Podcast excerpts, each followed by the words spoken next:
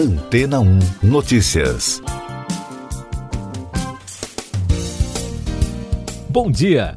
Enquanto as principais economias do mundo se preparam para a implantação do 5G, os fabricantes de smartphones estão em plena corrida para lançar novos celulares capazes de oferecer a tecnologia na telefonia móvel. A novidade permitirá uma velocidade de conexão de até 100 vezes maior que a do atual 4G, tanto para baixar quanto para enviar arquivos pelo celular, além de tempo de resposta mais ágil e maior estabilidade. Pela nova legislação brasileira, as teles terão de oferecer a nova rede nas capitais até julho de 2022. E para cidades com mais de 30 mil habitantes, o prazo para adoção da tecnologia é julho de 2029. Por enquanto, a nova rede ainda é compatível com poucos aparelhos, como o iPhones 12 e 13 da Apple, além do S21 Ultra e dos dobráveis Flip 3 e Fold 3 da Samsung e do Edge 20 da Motorola, com preços a partir de 4 mil reais. Os especialistas afirmam que, para o consumidor não ficar frustrado em relação à velocidade ultra rápida do 5G, o ideal é pesquisar um modelo que já esteja apto a rodar na rede mais avançada chamada Standalone ou esperar para lançamentos mais em conta. Enquanto isso, a Agência Nacional de Telecomunicações, a Anatel, prepara uma cartilha sobre celulares que recebem ou não a tecnologia para facilitar a vida dos usuários desses aparelhos. A nova tecnologia permite ainda que muito mais dispositivos acessem a internet móvel ao mesmo tempo, indo muito além da telefonia móvel, e deverá revolucionar e desenvolver diversas áreas, como agropecuária, saúde, com telemedicina, nas populações em locais mais distantes dos grandes centros urbanos, infraestrutura e gestão de cidades inteligentes, com semáforos inteligentes, iluminação inteligente, carros autônomos, além da indústria manufatureira que poderá automatizar as operações por meio de robôs de serviço. A falta de sinal e a baixa velocidade de dados em áreas rurais é um problema comum, não só no Brasil, mas em muitos países. De acordo com especialistas, o 5G não vai necessariamente resolver esse problema de imediato, pois vai operar em bandas de alta frequência que têm muita capacidade, mas cobrem distâncias mais curtas, ou seja, será principalmente um serviço urbano para áreas muito povoadas. Os técnicos afirmam que as bandas de frequência mais baixa, como a 4G LTE, que são melhores em distâncias mais longas, serão melhoradas pelas operadoras de rede em paralelo com a implantação do 5G. Segundo o governo federal, as empresas vencedoras do leilão terão que cumprir uma série de compromissos a serem obedecidos e assumidos. Um deles é a cobertura das 9.600 localidades rurais. Outros são a cobertura dos 48 mil quilômetros de rodovias federais com banda larga de alta velocidade, atendimento a todas as cidades brasileiras com o 5G Standalone, a implantação do Norte Conectado, que é uma rede de cabos de fibra ótica subfluviais através dos rios da Amazônia, que poderá beneficiar 10 milhões de pessoas, e também o atendimento de escolas públicas por meio de banda larga de alta velocidade. No campo da automação doméstica, a chamada internet das coisas virá com tudo com o 5G. Isso porque toda a parte de iluminação de casa, parte de eletrodomésticos e até mesmo o carro da família, tudo isso vai se beneficiar com a tecnologia. O consórcio da indústria que define os padrões para o 5G é a Third Generation Partnership Project, enquanto os padrões mínimos são definidos pela União Internacional de Telecomunicações. E daqui a pouco você vai ouvir no podcast Antena 1 Notícias. Ministério da Saúde autoriza a dose de reforço para todos os adultos maiores de 18 anos. Pfizer fecha acordo para a produção de comprimidos genéricos contra a Covid-19 para 95 países. O Brasil não entrou na lista. O governo brasileiro fecha parceria com a SpaceX para redes de satélite na Amazônia. O Ministério da Saúde reduziu o intervalo da dose de reforço da vacina contra a Covid-19 de seis para cinco meses após o esquema vacinal completo. A dose adicional, que estava liberada para maiores de 60 anos, imunossuprimidos e profissionais da saúde, foi liberada para qualquer pessoa com mais de 18 anos. A farmacêutica americana Pfizer fechou um acordo de licença voluntária que permite a fabricação e fornecimento de genéricos de seu comprimido para a Covid-19. Com isso, fabricantes de remédios mais baratos em todo o mundo que obtenham uma autorização poderão manufaturar o fármaco e fornecê-lo a 95 países. O Brasil, entretanto, não entrou na lista. O governo brasileiro e a empresa americana SpaceX fecharam um acordo para disponibilizar internet em áreas remotas no Brasil por meio de tecnologia de satélites de baixa altitude.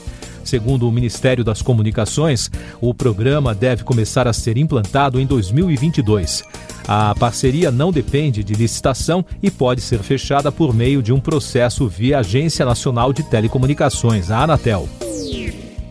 Essas e outras notícias você ouve aqui na Antena 1. Oferecimento Água Rocha Branca.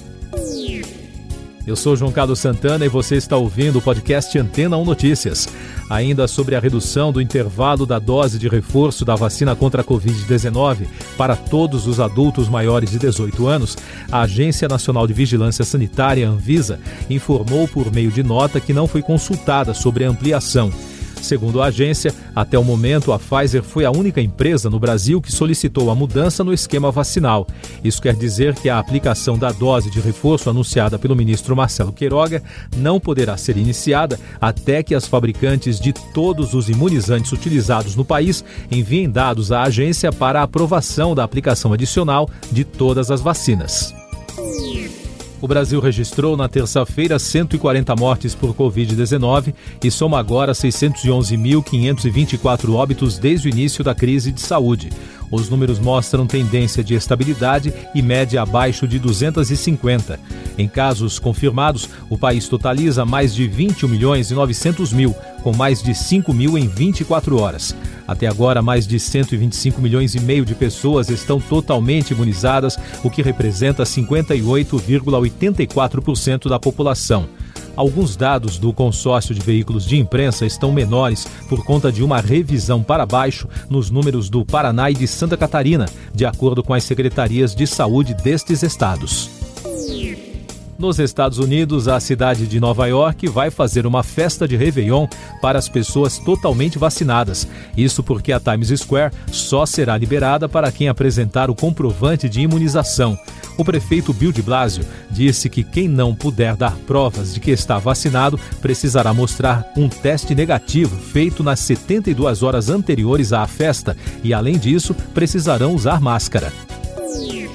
Mais destaques internacionais, a mídia e parlamentares do Reino Unido destacaram a coragem de David Perry, o motorista de táxi que conseguiu evitar um atentado terrorista dentro de um hospital na cidade de Liverpool no último domingo. Enquanto o caso corre em segredo pelas autoridades britânicas, reportagens dão conta de que um passageiro de Perry tentava levar uma bomba caseira para a unidade, mas o artefato explodiu assim que o motorista encostou próximo ao local. O passageiro morreu, mas o taxista conseguiu escapar segundos antes do fogo tomar conta do veículo. Política Econômica. A Comissão de Assuntos Econômicos do Senado adiou a análise do parecer favorável do senador Jean Paul Prats ao projeto de lei que cria o Programa de Estabilização dos Preços de Combustíveis. O adiamento ocorreu a pedido do governo. A ideia do projeto é trazer maior previsibilidade aos preços dos combustíveis. Outro destaque da economia, a Bolsa de Valores brasileira, a B3 em São Paulo, inaugurou uma escultura de um touro dourado em frente à sede no centro da cidade. Batizada de Touro de Ouro, a estátua é uma réplica do touro de bronze de Wall Street, instalada no centro financeiro de Nova York, nos Estados Unidos. Com 3 metros de altura, a escultura foi construída sobre uma estrutura de metal com fibra de vidro e pintura anticorrosiva. A imagem do touro simboliza um mercado financeiro poderoso, ou em inglês, o bull market, que é a tendência de alta para os negócios. Mas, apesar da novidade, o Ibovespa fechou em bear market, ou seja, em queda de 1,82% pelo segundo pregão consecutivo. Já o dólar disparou 0,78%, negociado a R$ 5,50. Destaques da educação: o ministro da pasta, Milton Ribeiro, disse a jornalistas na terça-feira que não houve interferência do governo no Exame Nacional do Ensino Médio, Enem. Ele atribuiu os recentes pedidos de demissão de servidores do INEP ao pagamento de gratificações. No entanto, a entidade responsável pela elaboração da prova negou que os desligamentos tenham interesses financeiros por trás. E o Instituto Nacional de Estudos e Pesquisas Educacionais Anísio Teixeira, o INEP, comemorou a taxa de participantes na prova do ENAD, o Exame Nacional de Desempenho dos Estudantes, realizada no último fim de semana. De acordo com o Instituto, 75% dos quase 490 mil inscritos fizeram as provas em todos os estados e no Distrito Federal, o que, considerando o período de pandemia, foi positivo. Game Awards 2021 saiu a lista com as indicações para a premiação que será realizada em 9 de dezembro. E o game Deathloop lidera com nove indicações.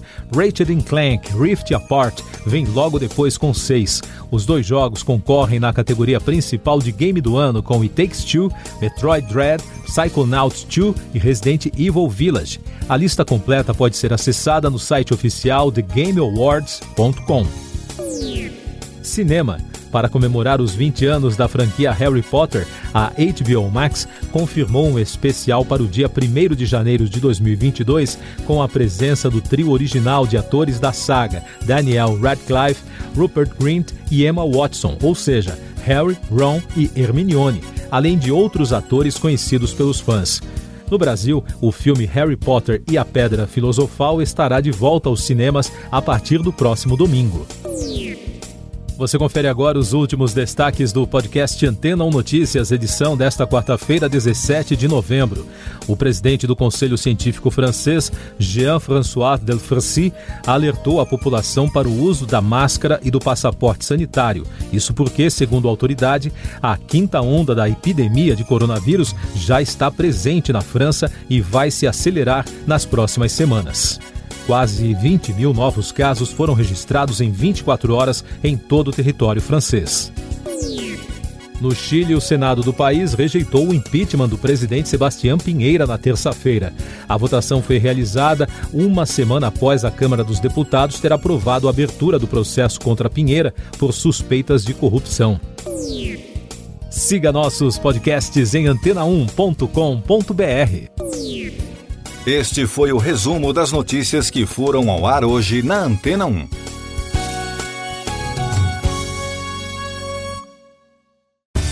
Depois de tanto conteúdo legal, que tal se hidratar com água rocha branca? O consumo regular de água durante o dia traz benefícios para a saúde, como, por exemplo, manter a pele bonita e hidratada. Rocha Branca, da fonte direto para sua casa.